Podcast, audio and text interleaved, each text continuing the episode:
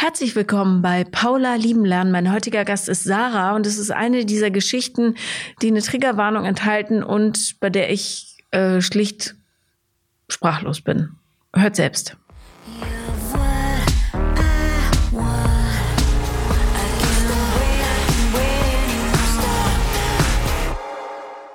Herzlich willkommen, liebe Sarah. Besonders freue ich mich, dass du äh, uns einen Gast mitgebracht hast, nämlich dein Baby. Also falls ihr im Hintergrund klapp, klapp, klapp oder oder klappern hört, das ist ein acht Monate oder Juchzen, ist ein kleiner acht Monate alter Junge, der hier rumkraucht und so süß ist. Ihr habt keine Vorstellung. Das freut mich. Ja. Ähm, ja. Er ist sehr süß, das stimmt. Und sehr begeisterungsfähig. Wir müssen mal gucken, ob wir dem Ernst der Lage Herr werden, wenn er im Hintergrund singt. Aber wir versuchen es mal. Worüber wollen wir heute sprechen? Ich glaube, um natürlich auch einen Teil meiner Kindheit und generell meine liebenswerden Geschichte bis heute. Heutzutage bin ich glücklich verheiratet. Okay.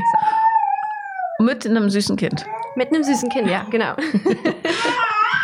Also, ähm, du, ähm, so wie du es erzählst, war das nicht immer so, nehme ich jetzt mal an. nee, definitiv nicht. Erzähl mal.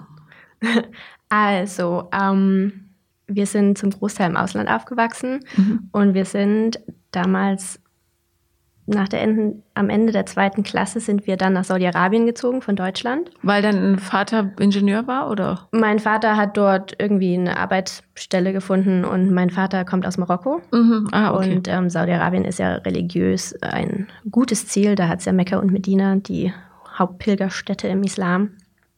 Und ähm, meine Mutter ist ganz normal deutsch, die ist in Baden-Württemberg aufgewachsen. Und ähm, wir sind dann eben umgezogen. Und dann ging es bergab, einfach weil mein Vater dadurch ähm, nochmal viel mehr in dieses sehr traditionell islamische ge- gezwungen wurde und auch, naja, sich sehr bestärkt darin fühlte, dass er der Patriarch ist dieser Familie. Und ähm, ich damals als, als Tochter geboren wurde, es hieß eigentlich, äh, ich wär, wär, wäre ein Sohn oder würde ein Sohn werden auf dem Ultraschallbild und kam dann als Tochter auf die Welt. Und er war enttäuscht. Und ähm, also meine Mutter hat das so nie gesagt, aber ich finde, es, es schließt für mich viele Kreise, dass das halt schon mal die erste Enttäuschung war. Und auch später, ich habe bis heute einen sehr großen Sinn für Gerechtigkeit. Ich mag es gar nicht, wenn Sachen sehr ungerecht sind und vieles lief bei uns zu Hause sehr ungerecht ab. Also es gab kein Mitspracherecht natürlich. Es äh, wurde entschieden und dann musste so gehandelt werden. Entschuldige, ganz kurz, da fällt mir ja doch auf, Sarah ist ja ein jüdischer Name, oder? Das dürfte man meinem Vater bestimmt nie sagen. Okay, aber es ist ganz, äh, ja, also. Also die Geschichte zu meinem, Namen, zu meinem Namen ist die, dass meine Mutter eben was wollte, was auch in Deutschland oder ja in Europa anerkannt ist. Und meine Mutter wollte eben was Islamisches. Und der, Is- der Koran besteht ja aus, aus, dem, aus der jüdischen Geschichte und eben der christlichen Geschichte. Und da kommen eben diverse Namen vor. Und somit war auch der Name Sarah. okay. Ah ja, okay, gut, alles klar. Nee, weil, ähm, okay, weil, ja, mein Geburtsname, der mir mal gegeben wurde, der ist auch jüdisch, darum, meine Kinder haben auch jüdische Zweitnamen. Äh, Würde nur, wenn jemand so sehr auf arabische, islamische Tradition steht, stelle ich mir vor, dass es da Ressentiments gibt. So. Es wurde, war mir noch nie klar, dass Sache eigentlich jüdisch ist. ich glaube, das wird vielleicht auch totgeschwiegen. Ich weiß es nicht. Ja, okay, ist ja egal. Fiel mir nur gerade auf. Okay. Mhm. Genau. Und ähm,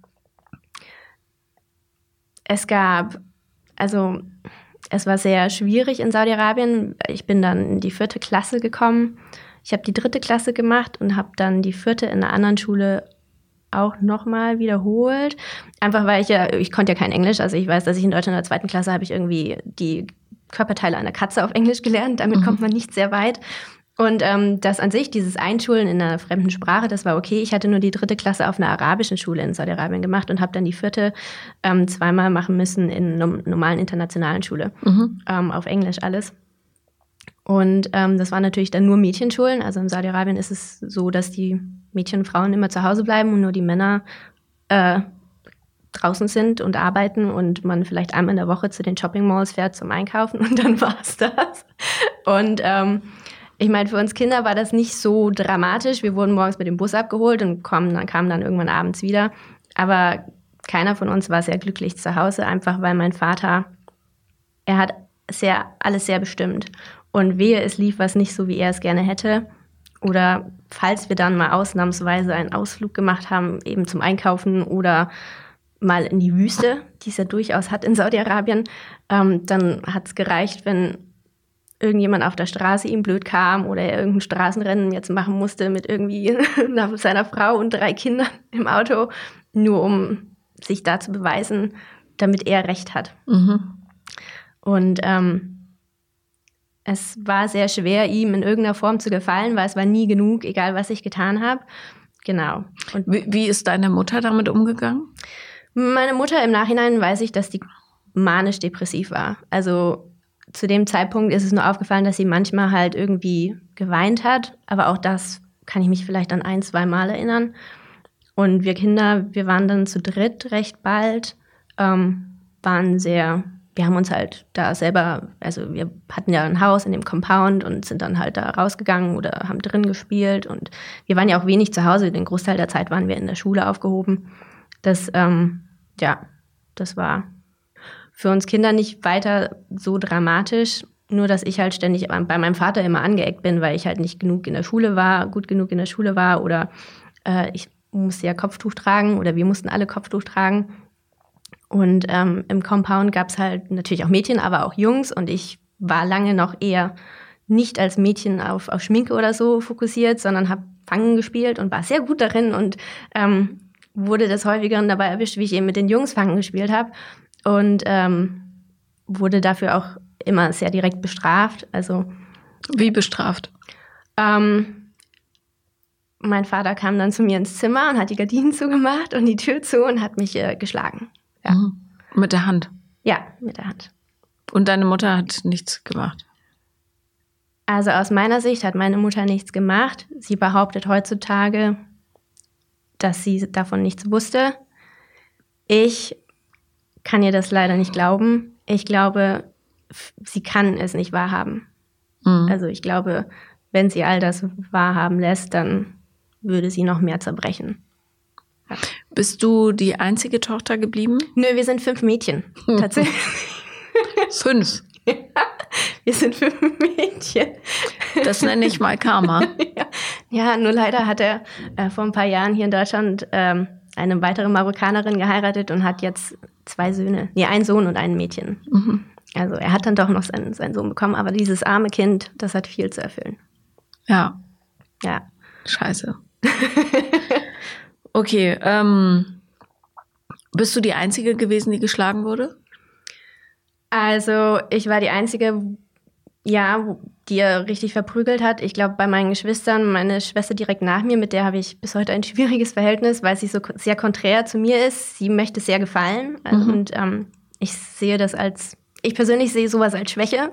Und ich tat mich natürlich auch sehr schwer damit, dass sie natürlich dann alles bekam, einfach nur, weil sie wusste, wie sie sich benehmen muss und sehr zurückhaltend war. Und ich habe halt meine Meinung immer gehabt. Siehst du doch positiv. Du hast dich gespürt und sie hat sich nicht gespürt. Ja, sie hat Also nicht durch die Schläge, um Gottes Willen, ja, sondern ja, weil du deinen Willen gezeigt hast und sie ihren nie. Ja, also. sie hat auch heutzutage, ich würde mal sagen, kompliziertere psychische Probleme mit der Geschichte als, als ich. Mhm. Ähm, und meine, meine dritte Schwester, mh, mm, nee, die war zu süß und auch zu klein. Also das, also da, die hat er nicht ist er nicht angegangen. Ja, okay. Und ähm, wie, wie alt warst du, als die Schläge anfingen? Also ich kann mich an Szene erinnern, das war sogar noch in Deutschland. Ähm, da muss ich sehr jung gewesen sein, weil ich wusste, dass es nach, ich sollte ins Bett gehen und ich wollte einfach nur meine Mutter, wie man das so un, ja, unerklärlich wollte. Und da kam mein Vater rein und hieß, sei ruhig, sonst zeige ich dir, wie man weint. Und meine Mutter kam natürlich nicht. Also das war, glaube ich, schon sehr, sehr früh. Also zwei oder was? Bestimmt. Also ja, zwei, drei. Also daran kann man sich noch gut erinnern. Oder ich habe mal einen Liebesbrief geschrieben in der Grundschule auf dem Taschentuch. Mhm. Und der arme Junge hat sich beschwert. ja, und dann wurde ich auch verprügelt. Aber es ist ein bisschen lustig, weil Liebe und so und mit Jungs was zu tun haben. Und ich war ja wirklich nicht dran interessiert. Ich weiß noch, wie ich angestachelt wurde von der Klasse und ich dachte so, meine Güte. naja, lustig ist nicht, ne? In Wahrheit, aber. Ja. Ja. Okay, gut. Ähm, also nicht gut, aber das heißt, du hast dann so vor dich hin existiert. Ja, ich habe mich sehr bald, ich glaube so mit sieben, acht, ich hatte Anfang in der Grundschule oder in der ersten Klasse habe ich nicht so gut lesen können und dann, sobald ich es konnte, meine Mutter hat das mit mir gemacht, habe ich mich in Büchern vergraben. Also ich lese bis heute unglaublich gern und sehr, sehr schnell. Und ich habe bis heute noch einen Reflex, das Buch schnell zu verstecken, weil ich irgendwie nicht lesen durfte. Es lag nicht nur am Inhalt, sondern ich hätte ja die Zeit mit Gebeten verbringen können oder im Haushalt helfen. Das war auch immer sehr groß. oder keine Ahnung was. Aber auf jeden Fall nicht das. Ähm, genau. Also Bücher war mein, waren mein Zufluchtsort. Verständlicherweise. Also, wenn du als Zweijährige schon verprügelt worden bist, dann kann deine Mutter nicht nichts gewusst haben. Also geht sowieso nicht, aber also das ist unmöglich. Ich kann es mir in Anbetracht äh, dessen, dass ich ja auch ein Kind habe, kann ich es mir auch nicht vorstellen. Andererseits weiß ich auch, dass meine Mutter sehr schwach ist und ich habe Albträume und da schockiert mich in meinem Traum nicht, dass mein Vater ein böser Mensch ist, weil das weiß ich, das ist sehr klar, sondern dass meine Mutter so so enttäuscht, mich so enttäuscht hat. Mhm. Also das ist viel viel schlimmer für mich, als ja. dass mein Vater halt ja ein Arschloch ist. Ja, wobei also aus Umständen wahrscheinlich. Ja, er ist ja. Er, er hat auch einen psychischen Knacks, sonst kann man nicht so durch die Welt gehen. Aber es ist bei ihm sieht man es, ist es klar, man kann sich darauf einstellen und und bei der eigenen Mutter ist man sehr verletzt. Mhm. Ja. Ja. Ich bin immer wieder äh, verblüfft ja. über die Menschheit. Ähm, wie, wie, wie ist es denn weitergegangen? Ähm, weiter ging es damit, dass ähm, wir häufig die ähm, Sommermonate, also gerade im Ausland ist, sind ja die Sommerferien viel, viel länger als in Deutschland, so drei Monate circa, ähm, haben wir in Marokko verbracht und da fing es dann, da waren wir auch einmal noch zu Grundschulzeiten, also ich weiß, dass ich vier oder fünf war, eher vier. Da haben wir eben den Sommer auch wieder in Marokko verbracht, weil meine, mein Vater dort natürlich seine Familie hat und auch seine zwei Brüder und ähm, da durfte ich dann auch bleiben, länger als meine Eltern Zeit hatten. Die sind dann wieder zurückgefahren und ich durfte da bleiben, weil ich noch vor der Schule war. Ich bin dann dort sogar ein halbes Jahr in den Kindergarten gegangen und ähm, wurde dort von den Brüdern von meinem Vater sexuell missbraucht. Mhm. und ähm, das ist ganz interessant, weil ich damals schon mal versucht habe, meiner Großmutter was zu sagen und sie hat das einfach so abgetan. Also so, ich habe ihr das, ich weiß nicht, wie ich es ihr gesagt habe, weil ich konnte da zu dem Zeitpunkt auch noch nicht Marokkanisch sprechen. Wir haben uns gemeinsam halt mit Hand und Fuß verstanden. Das geht ja zwischen Kindern sehr gut. Aber ähm, sie hat es einfach abgetan. Und was man auch nicht vergessen darf, ist, ich wollte ja die Anerkennung von irgendwelchen männlichen Vorbildern.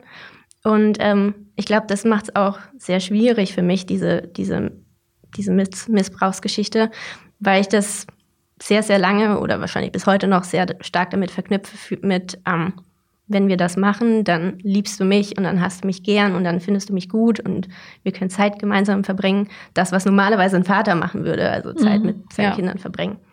Genau. Und beide haben das gemacht. Ja, also, also wurdest du ähm, vergewaltigt, richtig? Also, es war so, dass es. Also, was heißt richtig? Was Gott. Also. Ich weiß, was du meinst. Also es war so, dass ähm, als ich so jung war, die hatten da einen Keller unterm Haus, das ist ganz normal, weil es immer recht warm ist natürlich. Da haben wir dann am Anfang immer Karten gespielt und dann habe ich mich auf einen von beiden draufgelegt und wir haben uns halt bewegt. Mhm. Und dann ähm, später, da war ich zwölf oder so, ähm, da hatten wir richtig Geschlechtsverkehr. Aber also es macht es halt sehr schwierig, weil ich dachte damals, ich wäre wirklich oder ich bin verliebt und das ist das, was ich mache, damit ich eben die Anerkennung muss, äh, Anerkennung bekomme. Und das finde ich macht es noch viel schwieriger, als richtig vergewaltigt zu werden, wenn es ganz klar ist, dass man das nicht möchte. Ja, ja. Und ähm, ja. Aber du hast es ja schon äh, gut für dich analysiert. Also ja, ich war auch schon in Psychotherapie. Ja. Also das, das äh, ist da ist sehr Macht wichtig. es nicht weniger schlimm, ne? Nee, natürlich nicht, ja. aber es hilft einem, erstens darüber zu reden, zweitens zu merken, woran es liegt, woher das kommt und ähm, die eigene Gefühlswelt besser überhaupt erstmal anschauen zu können und, und besser zu verstehen. Und das hat keiner mitgekriegt? Nein, tatsächlich nicht. Das ging pff, bis ich 18 war. Also immer den Sommer über, wenn wir dort waren. Und ähm, naja gut, es lag ja auch in meinem Interesse, weil das hat bedeutet, dass wir tagsüber Sachen gemacht haben. Also auch in Marokko ist man so als Frau alleine, kommt man nicht wirklich aus dem Haus raus. Aber so sind wir halt dann irgendwie auf den Markt gegangen oder spazieren oder hat Sachen gemacht. Und da waren immer noch beide Onkel involviert. Also es war. Nee, der Jüngere, der hat sich dann irgendwann zurückgezogen. Ich glaube, also da ging es nur, bis ich irgendwie 15 war oder so. Und die wussten aber voneinander. Ich, naja, am Anfang haben sie ja gemeinsam angefangen. Ah, okay, also, also die waren. Also ich, ich, ja, das habe ich mich noch nie gefragt, aber ich gehe stark davon aus, ja. Mhm. Es ist, ja, es ist verrückt, aber was mich noch mehr stört, ist die Tatsache, dass das ähm, irgendwann hat meine Mutter meinen Vater eben damit konfrontiert, weil ich sie mal erzählt habe. Und dann mein Vater so, nee, das kann nicht sein. Und dann ist er wohl im nächsten Sommerurlaub in Marokko ist er hingeflogen und hat seine Brüder gefragt und hat sie auf dem Koran schwören lassen und die haben Wunder, oh Wunder gesagt, nee, haben wir nicht. Und ähm, für ihn war halt ganz klar, dass ich lüge. Mhm. So.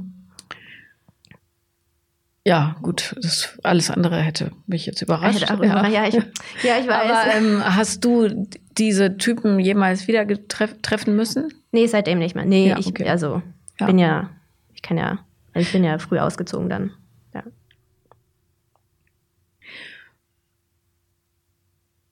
Mhm, ja, ich muss das erst sacken lassen. Es tut mir leid. Nein, nein, nein, ist alles gut. Ich habe bloß, ähm, weil das ist ja so unglaublich verstrickt, dieses System. Ja. Mhm. Okay, erzähl mal weiter. Also, wir waren ja in Saudi-Arabien und dann, da war ich bis zur achten Klasse. Genau, da war ich bis zur achten Klasse eben. Von der dritten bis zur achten waren wir in Saudi-Arabien. Und da ging es meiner Mutter natürlich immer schlechter, weil vielleicht kam sie einmal in der Woche raus zum Einkaufen gehen, wir waren einmal, haben wir irgendwie einen Offroad-Roadtrip nach ähm, Jordan, ähm, Jordanien gemacht. Und ähm, das war wie auf rohen Eiern laufen. Es durfte kein anderes Fahr Auto meinem Vater blöd kommen, sonst drehen wir wieder um. Oder keine Ahnung, es dürfte nichts schiefgehen. Das, es, es war ja auch schon bei den wöchentlichen Einkaufen so, dass es dann hieß, na gut, dann gehe ich jetzt allein.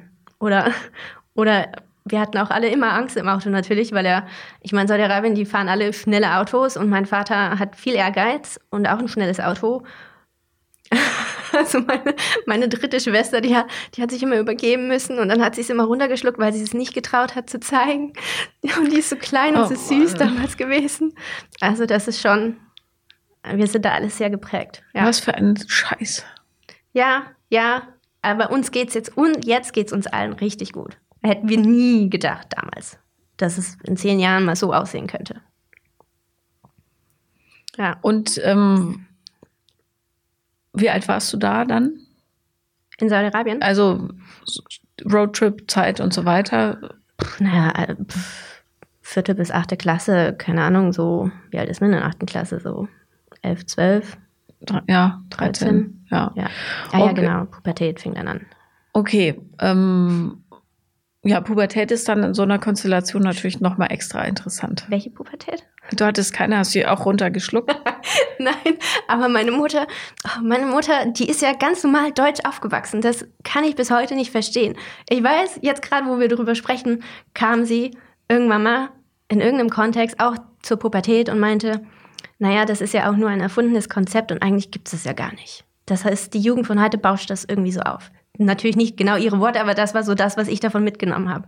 Und genau so lief es natürlich ab. Also klar, ich hatte hier und da einen Pickel, habe mich dann irgendwann auch für die Jungs interessiert, war unsterblich in einen davon verliebt. Der hatte auch schöne grüne Augen. Und ähm, musste aber immer mein Kopftuch tragen und das auch noch als einziges Mädchen in dem Compound. Die anderen, weißt du, sind einfach ganz normal rumgelaufen natürlich. Äh, und wurde immer wieder dabei erwischt, wie wir halt auf irgendeiner Treppe da saßen und einfach geredet haben, wie man das so unter jugendlichen Kindern so macht. Und wurde dann so wieder nach Hause geschliffen und äh, wusste, okay, jetzt ist entweder alles gestrichen oder meine Mutter erzählt es meinem Vater und dann wissen wir auch, was passiert. Und äh, ja, das war schon sehr beengend. Also. Und was hat sie gemacht? Also häufig ich glaube, sie hat sich häufig zurückgehalten. Und ähm, ich war, das muss man natürlich dazu sagen, ich war natürlich auch nicht sehr einfach, aber irgendwo musste ich es ja rauslassen. In der Schule habe ich es geliebt, in der Schule habe ich mich auch relativ gut benommen. Und ähm, aber ich kann sehr, sehr gut auf, also für mich war klar, dass meine Mutter schwach ist und man, das kann man sehr gut ausreizen, indem man einfach sie anlächelt und es nicht macht, was auch immer sie jetzt gerade wollte. Und das hat sie sehr zur Weißglut getrieben. Und das Einzige, wo sie die Hand jemals gegen mich erhoben hat, hat sie einfach ein Lexikon nach mir geworfen, das nicht getroffen hat. Und es tut ihr, das tut ihr, glaube ich, bis heute sehr leid. Aber ähm, den Großteil der Zeit hat sie wenig gesagt, bis auf halt Sachen, die mein Vater auch mitbekommen hat. Ähm, da hat sie dann, also da hat sie dann auch nicht eingreifen können, wie auch. Also. Das heißt aber, hat sie dich quasi verpetzt vor dem Vater? Weil sie wusste ja, sie muss ja gewusst haben, was passiert. Also nicht, dass ich das jemals so mitbekommen habe, dass ich wusste, okay, meine Mutter wird mich jetzt verpetzen. Mhm. Das hat sie nicht gemacht. Nee. Aber wenn halt Sachen waren, die er halt mitbekommen hat, da hat sie auch nichts machen können. Ja. Das heißt, er hat dich die ganze Zeit weiter verprügelt. Ja, ich meine, nicht ganz so häufig, aber schon immer wieder regelmäßig. Also ich habe auch, es gibt ein paar Mal, da habe ich gebetet dann so mit voller Absicht und Inbrunst und es hat nicht gewirkt. und ähm, das erdet sehr, das erdet sehr. Ähm, ja, das, das, also ich meine, vielleicht ist der Islam ja eine nette Religion. Für uns wird es nie eine Religion sein, die wir jemals ausleben wollen. Dadurch einfach, weil es viel zu radikal und auch nicht mehr nichts mehr mit der eigentlichen Religion zu tun hat, die, die ja besagt, dass der Glaube nie eine Bürde sein soll. Also wenn das der Grundstein ist, dann ist da viel schiefgelaufen in dem Verständnis von meinem Vater. Mhm. Ja.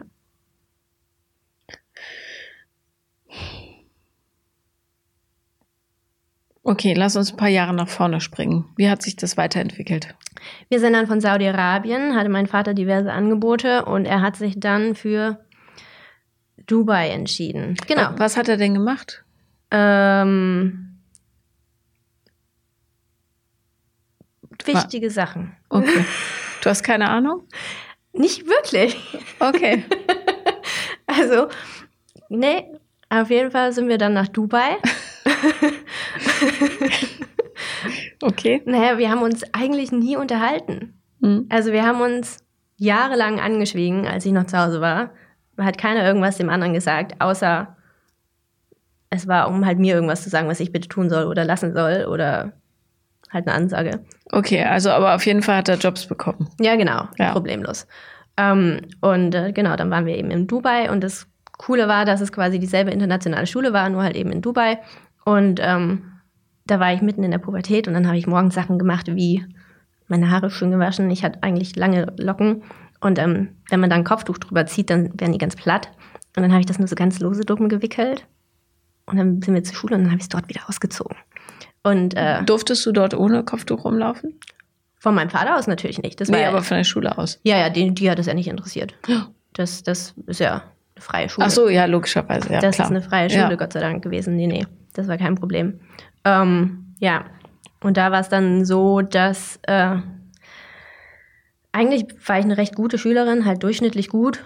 Und ähm, da war ich in Mathe dann halt nicht so gut, einfach weil durchs viele Umziehen sind dann doch kleine Stückchen, die einfach gefehlt haben. Und ich hatte auch nie wirklich Lust, Mathe zu lernen, weil das am Anfang wurde das mit meinem Vater gemacht und das war nicht produktiv. Also da war nichts pädagogisch wertvoll an dem Konzept. Und ähm, da habe ich mich dann sehr schwer getan, weil es war dann neunte Klasse und zehnte Klasse. Also da ging es dann wirklich um Sachen, die du einfach wissen musstest, um dann komplexere Sachen zu können. Und dann bin ich da in dem Fach durchgefallen, wurde verprügelt dafür. Und ich weiß noch, dass ich dann so da saß, so morgens gewartet, dass, ich, dass der Raum aufgeht für die Nachholprüfung und so dachte und so innerlich gehofft habe, dass es irgendjemand auffällt, dass ich eigentlich echt blau bin und warum sagt niemand was? Und das ist halt, auch Dubai ist, ist ein islamisches Land. Der Vater kann machen, was er möchte. Da würde nie jemand einschreiten.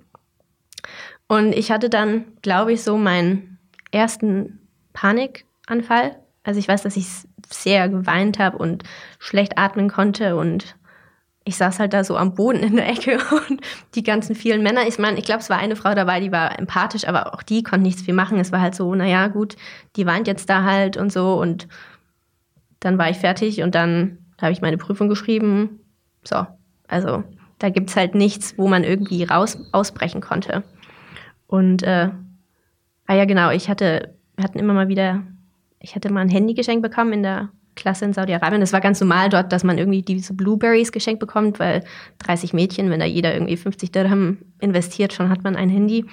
Und ähm, ich wusste, dass ich das nicht darf und habe mir dann anderes gewünscht und auch das wurde mir dann abgenommen. Und dann aber in Dubai hat, durfte ich es wieder haben und dann habe ich dort jemanden oder Freunde kennengelernt, wie man das so macht und eben auch zwei Jungs. Und ähm, mit dem einen hatte ich so SMS-Nachrichten in der Hoffnung, dass er mich einfach mal abholen kommt und ich von zu Hause wegrennen kann. Aber Fakt ist, wenn dich Polizei trifft und wiederfindet, weil natürlich würde mein Vater Himmel und Erde versetzen, dass sein Hab und Gut wieder zu Hause ankommt, bring dich einfach zurück. Also die bringen dich zurück, da gibt es keine Rechte, sonstiges. Also das ist sehr aussichtslos dort. Und ähm, das war dann Dubai und dann hat mein Vater wieder mehrere Angebote bekommen, unter anderem eben in Marokko. Und ich glaube, meine Mutter hat immer so gehofft, na gut, wenn sie ihm hier noch nachgibt und das ihm nachgibt und, und er das machen kann, dass er vielleicht wieder liebevoll wird oder so.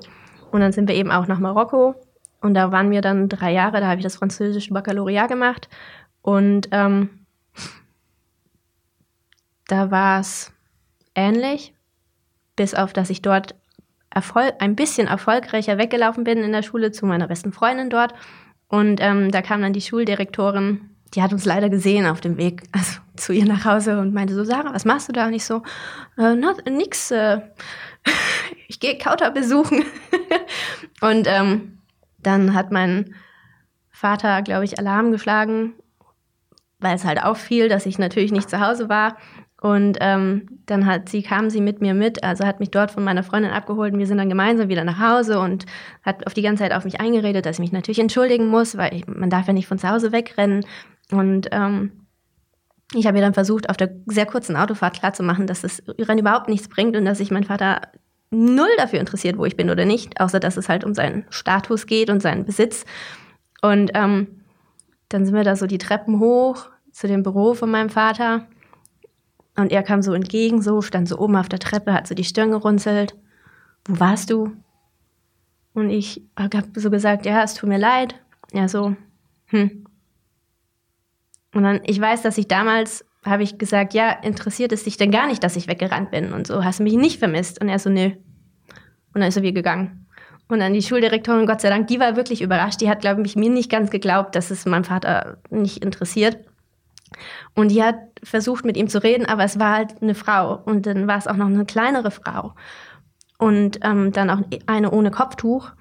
Und ähm, die hat wenig zu sagen gehabt, obwohl sie Schuldirektorin war. Und ähm, ja, so war das dann in Marokko. Und ähm, da war es dann auch teilweise so, dass natürlich die Brüder von meinem Vater mit in dem Haus dann gewohnt haben, weil wir so viel Platz hatten. Und ähm, High Life nachts. Und auch das also hat niemand mitbekommen. Hat niemand mitbekommen. Ja gut, das Haus ist riesig. Das, ja. Ähm, ich, ich finde das so, also ich sage die ganze Zeit nichts, weil ich, ich bin wirklich sprachlos. Ja. Aber erzähl weiter. Also riesiges Haus und ähm, die Brüder, die dich missbrauchten, mit im Haus. Ja, aber man darf ja nicht vergessen, tagsüber, wir haben uns super gut verstanden. Die waren ja wesentlich, die wurden ja auch verprügelt von ihrem Vater. Also auch, ich das weiß man nicht. Ich glaube, auch mein Vater wurde verprügelt von seinem Vater, also von meinem Großvater. Und die wurden so verprügelt, da kam der Großvater, ist mit denen in den Keller, hat den Gürtel genommen oder hat die an die Leiter gehängt, festgehängt und hat sie da verprügelt. Also so richtig verprügelt. Mhm. Also das ist einfach in der Familie, ist das halt so. Und da ist es ganz normal, dass die Frauen nichts zu sagen haben. Aber tagsüber, die haben sich auch ein bisschen so gegen die Religion aufgelehnt, wie das die Jugend tut heutzutage. Und wir so, wir haben uns ja super verstanden. Also also Wie halt, viel älter waren die als du? Also der eine war so um die 20, als ich 10 war. Und der andere, der ist, ich glaube, jetzt ist er 40. Also das waren bestimmt 15, 20 Jahre oder so. Mhm. Also alt genug, dass ich. Wie alt bist du denn? Äh, 27 dieses Jahr. Ja, okay. Also alt genug, dass ich damals in beiden irgendwie eine Vaterfigur gesehen habe. Mhm. Ja, Ja. genau. Ähm, ja, das, so war das in Marokko. Ich meine, Hattet ihr Personal für das große Haus oder hat das alles deine Mutter gemacht? nee, meine Mutter hat es nicht gemacht. Also wir hatten in Saudi-Arabien hatten wir eine Maid und ähm, dort in Marokko ähm, ist ja immer in die eigene Familie. Da kam eine Tante, die alleinstehend war. Die hat sich um alles gekümmert. Die hat sich auch sehr in meine vierte Schwester verliebt. Nee, in die fünfte. Die ist dann bei ihr auf dem Arm aufgewachsen und konnte fließend Marokkanisch und sie sah auch sehr aus wie, wie so ein marokkanisches Kind, eben dunkle Augen, äh, Wimpern und Augenbrauen und ähm, mit der ist mein Vater immer wieder zum Friseur gegangen und dann sah die aus wie ein kleiner Junge. Also, so schnell geht's. Oh Mann. Also, naja, und er macht halt auch so Sachen wie in Saudi-Arabien hatten wir einen Kater. Meine Mutter ist eigentlich Tierärztin. Und ähm, in dem Compound, wie es ja im Ausland häufig ist, da gibt es entweder ganz viele Hunde oder ganz viele Katzen. Und in Saudi-Arabien gibt es ganz viele Katzen, ganz viele. Und ich hatte ungefähr 16 Katzen in diesem Compound. Und wir hatten eben auch einen Kater, den hatten wir recht bald irgendwie adoptiert. Ich glaube, der war verletzt meine Mutter hat ihn aufgepäppelt. Und dann wurde der so circa ein Jahr oder so. Und dann meinte Mutter, meine Mutter immer mal wieder, ja, hm, eigentlich müsste man den jetzt mal kastrieren, dass er eben nicht hier an die Sofa pinkelt und so weiter und so fort. Und dann hat sie das wahrscheinlich einmal zu viel gesagt und dann hat meine Mutter, äh, mein Vater den Kater genommen und dann war er eines Tages einfach weg. Also er hat ihn wahrscheinlich irgendwo hingefahren und ihn ausgesetzt. Und ähm, das heißt, wir durften natürlich auch nie Haustiere haben, wir durften nie Musik hören. ich, in Saudi-Arabien, wie gesagt, mit diesem Handy, das ich mal geschenkt bekommen habe, ich habe mal panisch versucht, irgendwie mir einen Song so per Bluetooth von einer Freundin ähm, auf, aufs Handy zu ziehen. Und dann hatte ich ihn endlich. Und dann war ich zu Hause. Und dann musste ich ihn doch wieder löschen, weil ich so Angst hatte, dass es auffliegt. Und es war so ein toller, so ein tolles Lied. Ich höre das bis heute. Also lauter Sachen, die man sich nicht wirklich vorstellen kann.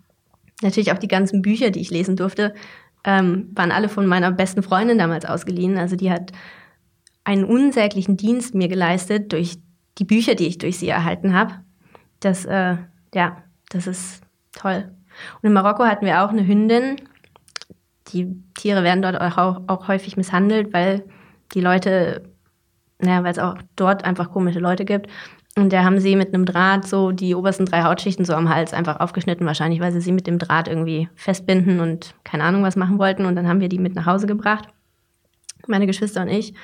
Und meine Mutter hat die auf dem Gartentisch mit ähm, Kinderschmerzmittel, das sie von der Kinderärztin bekommen hat, hat sie diese Hündin dann wieder zusammengeflickt, zusammengenäht.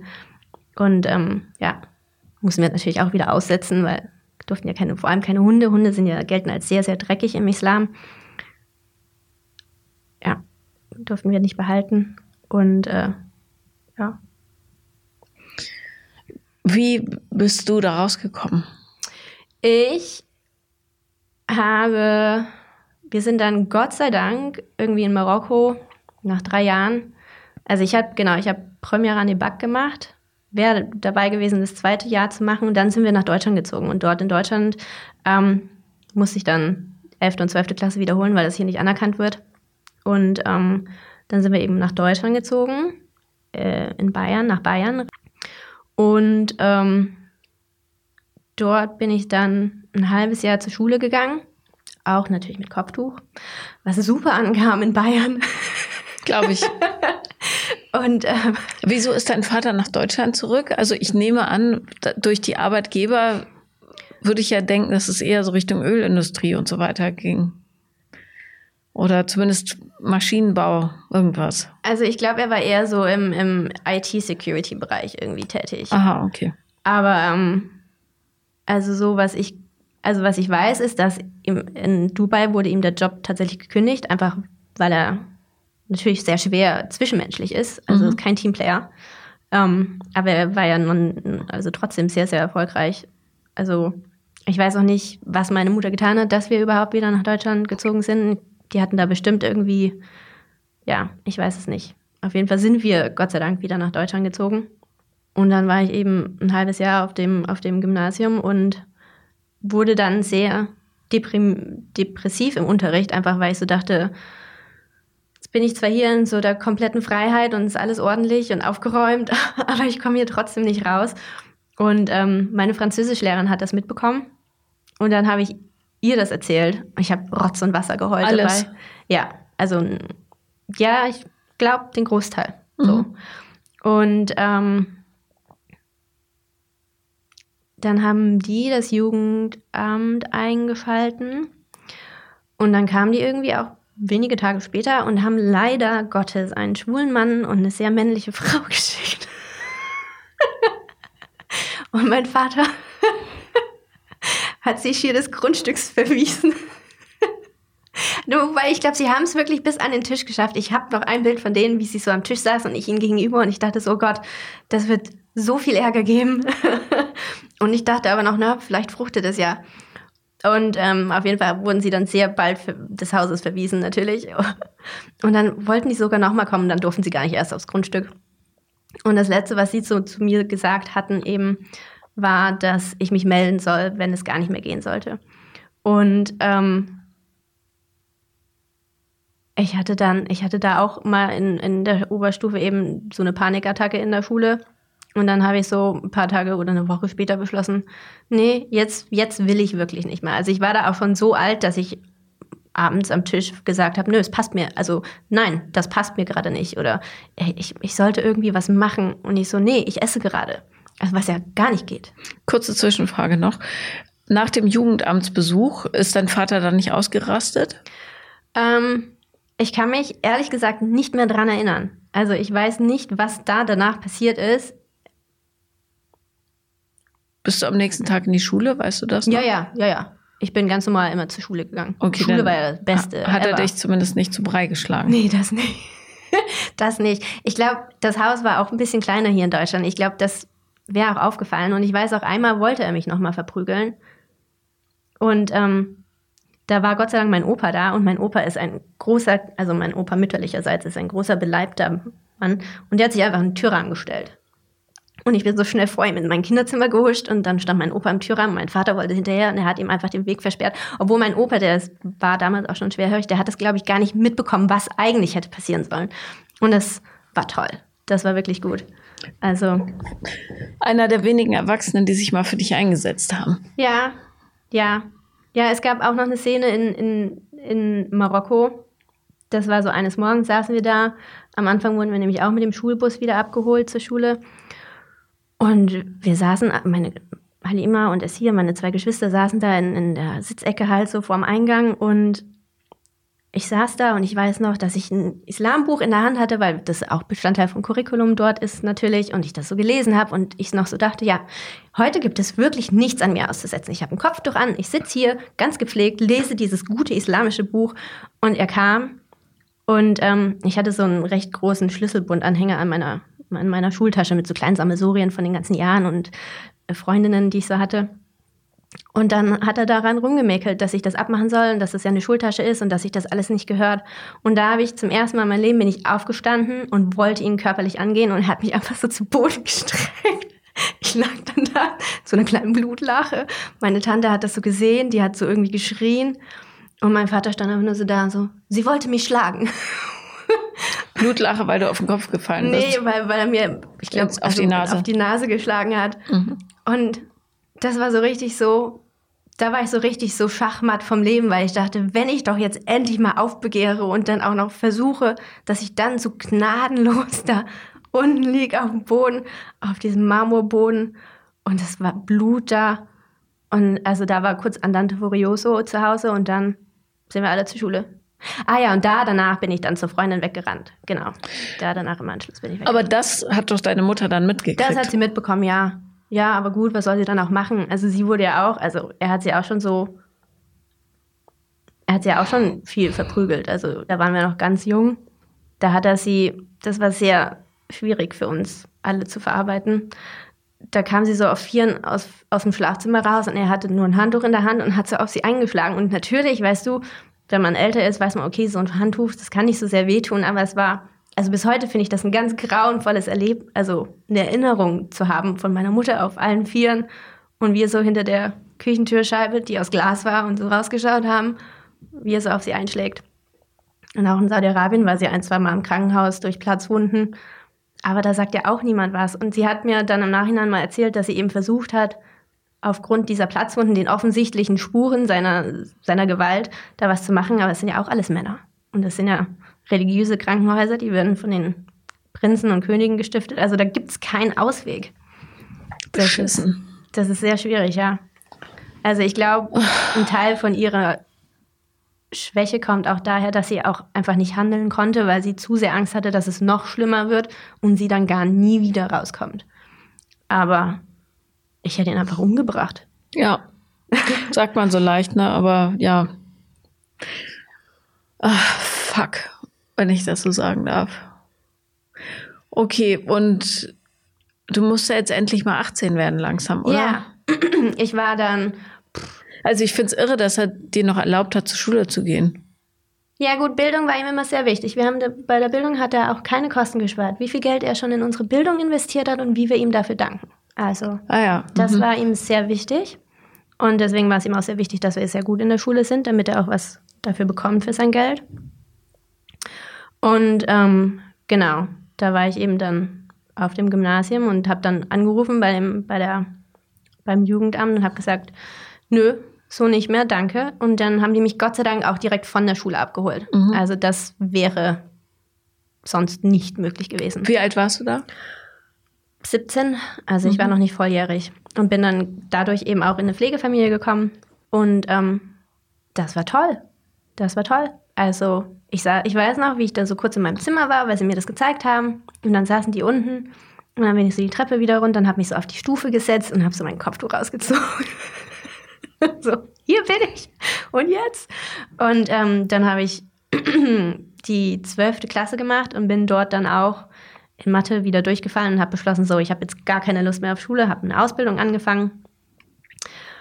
Wurde dann in der Ausbildung von einem Ex-Freund, der wollte, also es war auch wieder so eine blöde Geschichte. Wir waren eigentlich schon getrennt, ich habe mit ihm Schluss gemacht. Äh, also, und ähm, ich bin ihn nochmal besuchen gekommen, weil wie man so ist und wenn man dann noch viel weniger Erfahrung hat in der Liebe mit Menschen ähm, und bin dann eben nochmal bei ihm zu Hause gewesen und ähm, er wollte unbedingt, also er wollte mit mir schlafen, ich wollte nicht. Und dann hat er tatsächlich versucht, mich festzuhalten, um mit mir zu schlafen. Ich hatte so richtig blaue Striemen. Wenn man bedenkt, was mir sonst widerfährt, war ich überrascht, dass ich davon blaue Striemen habe und habe mich gewehrt und ähm, wurde dann von einem anderen Freund von mir abgeholt. Also ich wurde, also ich glaube, er hat schon ein bisschen mit mir geschlafen weil ich so auch sehr im Zwiespalt natürlich war von, na, ich bin ja bei ihm zu Hause, ich krieg hier ein Bett, irgendwie, ich habe das so voll verankert, dass ich dafür auch eine Gegenleistung immer liefern muss. Aber eigentlich wollte ich definitiv nicht mit ihm schlafen und ähm, war dann auch mit dem Freund, der mich abgeholt hat, war, hat ähm, in, auf der Polizeiwache in Bayern und wurde dann auch gefragt, ja, was hatten Sie denn an? Also, und so lief das dann ab. Dann war dann Ausga Aussage gegen Aussage. Es kam natürlich nichts bei rum. Macht es nicht unbedingt leichter. Aber ähm, da habe ich beschlossen, okay, nee, so kann ich auch keine Ausbildung machen.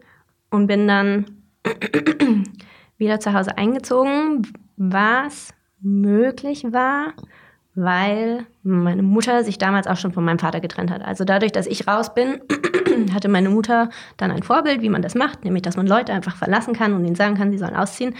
Was natürlich nicht so einfach war. Er hat sich dann im Keller eingeschlossen. wie so ein kleines Kind.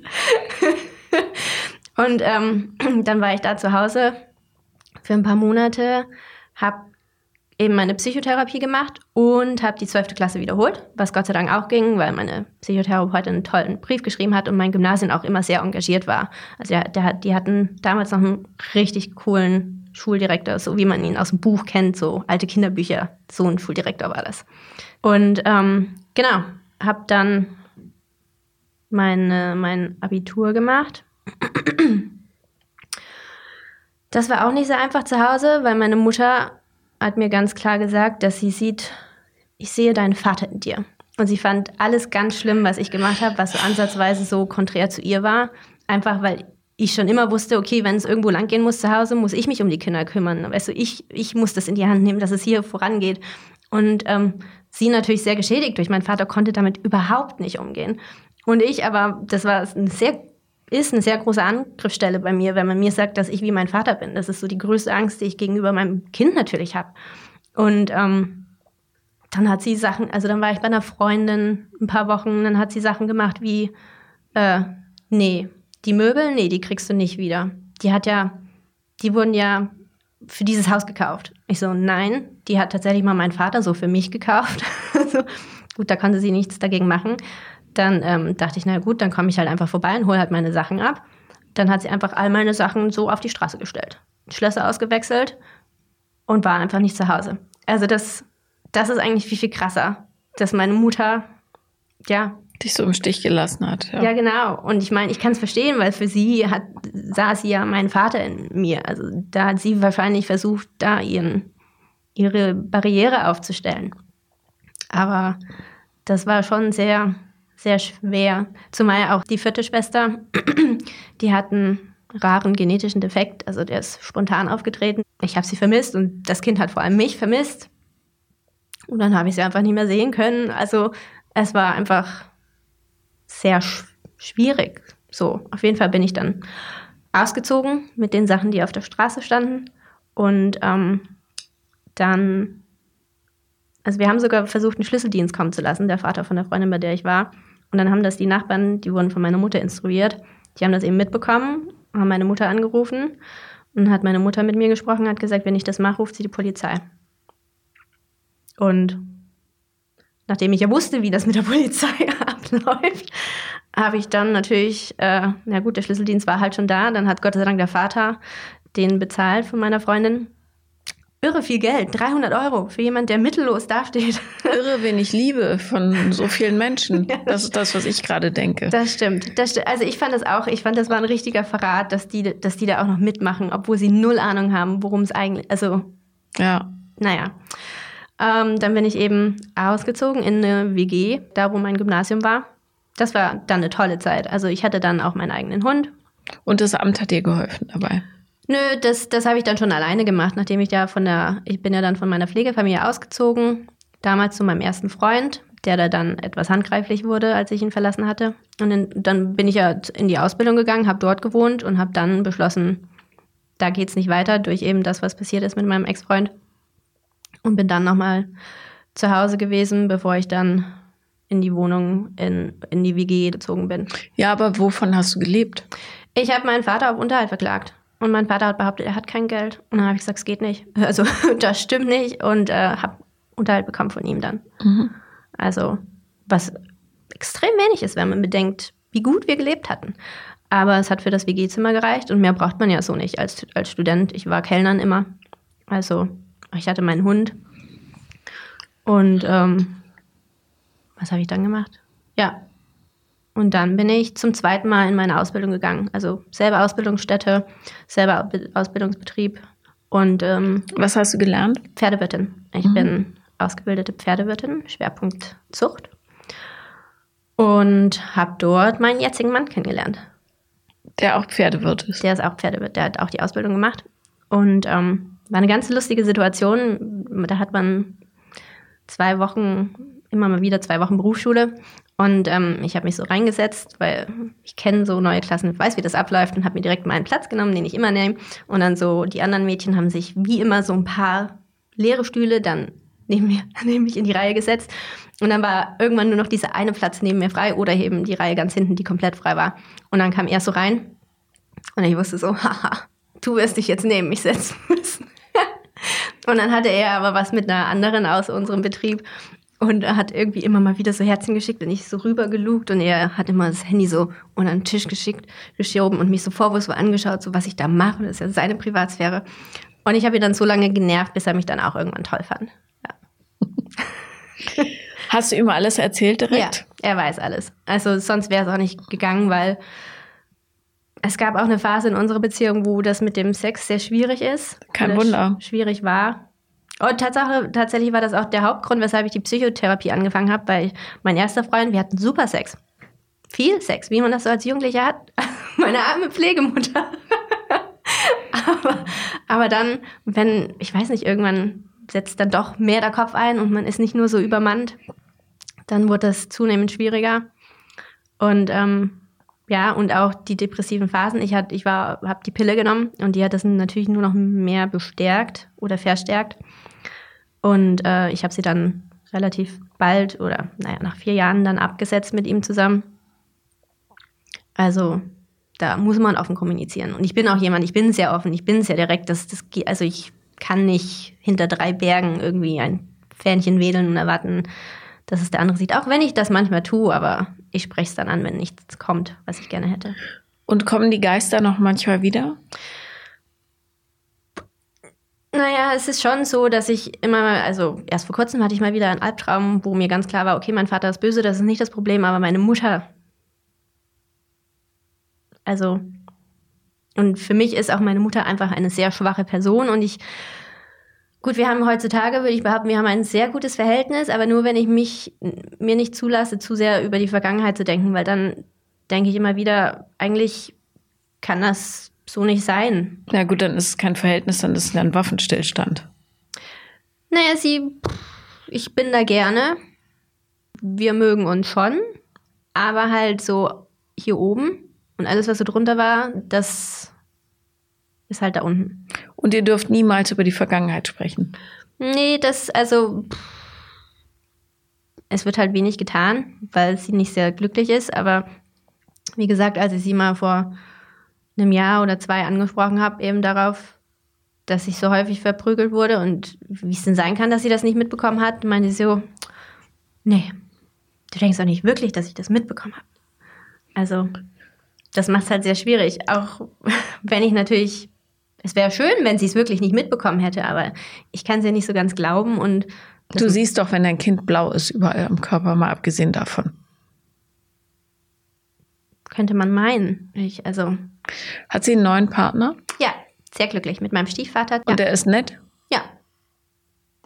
Und ähm, hast du noch Kontakt zu deinem Vater? wir hatten noch nie Kontakt zueinander. Ja, also ich meine, zusammen. weißt du, wo er ist? Sprecht ihr miteinander irgendwas? Nee, wir sprechen überhaupt nicht. Also gut, äh, leider Gottes hat er es durchgekriegt, dass er immer wieder meine kleinsten Geschwister sieht. Und ähm, meine Schwester direkt nach mir, die, die sich ja immer sehr gut mit ihm gestellt hat, damit sie das kriegt, was sie kriegt, das macht sie auch bis heute sehr erfolgreich und, und sie ist aber extrem zwiegespalten, weil eigentlich will sie das natürlich nicht. Eigentlich sieht sie ja die Sachen auch anders. Und ähm, der, sie hat mit ihm Kontakt und darüber schwappt es halt auch immer wieder zu uns oder was halt die Kleinsten so erzählen. Ja, aber. Und ist er nach wie vor ein Schläger? Also, das haben wir ja mal im Plenum besprochen, wie Geschwister. Und ähm, wir glauben nicht. Ähm, gut, man weiß natürlich nie, wie es bei seiner Ehefrau aussieht, aber der Sohn, der hat wohl, der genießt alle Vorzüge des Lebens, die man so hat. Und die Tochter, wir sind uns sehr sicher, dass die irgendeine Behinderung hat auch. Ähm, die ist dadurch sehr geschützt, weil für ihn ist halt gut, dann sind die halt behindert, aber die werden halt trotzdem in der Familie großgezogen. Aber es wird sich halt auch nicht darum gekümmert, ob man das nicht irgendwie unterstützen könnte. Also hätte meine Mutter sich damals nicht eingesetzt hier in Deutschland, dass man rausfindet, was sie hat und wie man das unterstützen könnte, hatte man halt auch nichts gemacht. Warum auch? Mhm. Ja. ja. Wahnsinn. Ja, ich, äh, das wird eine der Folgen, die eher zum Zuhören sind. Ähm, ich bin, ich weiß nämlich nicht äh, genau, was ich Kluges dazu sagen kann in der Kürze. Ich freue mich jedenfalls, dass ähm, wenn es so ist, wie du sagst, dass du jetzt wirklich dich da gut rausgewurschtelt hast und ja, ruhig schlafen kannst und eine glückliche Beziehung auf Augenhöhe führst. Das tue ich. Und die Wut in dir sich nicht irgendwie Bahn bricht gegen dich oder gegen andere. Nee, wütend bin ich nicht. Ich bin eher enttäuscht. Verletzt. Ja. ja. Ja, es tut mir wahnsinnig leid, was dir alles passiert ist. Und es war eine dieser Folgen, wo ich die ganze Zeit dachte, okay, aber schlimmer kann es nicht werden und dann wurde es doch schlimmer. naja. Ja. Ich äh, gratuliere dir sehr zu deiner Kraft, dass du da einfach ausgestiegen bist, sobald es ging. Ja, da, das freue ich mich auch. Da freue ich mich auch sehr drüber. Ja. Ja. Danke, dass du das mit uns geteilt hast. Sehr gerne doch. Sehr gerne. Ich wünsche dir einfach alles Gute für die Zukunft und möge alles, was an Scheiße passieren kann im Leben, jetzt schon passiert sein und nichts mehr in der Zukunft lauern. Das wäre toll, ja. ja. Manchmal hoffe ich das auch. ja, es wird so sein. Irgend, also wenn man das Scheiße-Konto einmal voll gemacht hat, dann passt da auch nichts mehr drauf. Hoffe ich jetzt mal. Das hoffe ich auch. Ja. Danke, dass du da warst. Sehr gerne. Vielen Dank, dass ich da sein durfte. Das war Paula lieben lernen und wenn ihr auch mal dabei sein wollt, dann schreibt mir auf Instagram am besten The Real Paula Lambert. Wenn ich nicht antworte, bitte schreibt nochmal und nochmal und nochmal. Es sind einfach ganz viele Anfragen. Danke.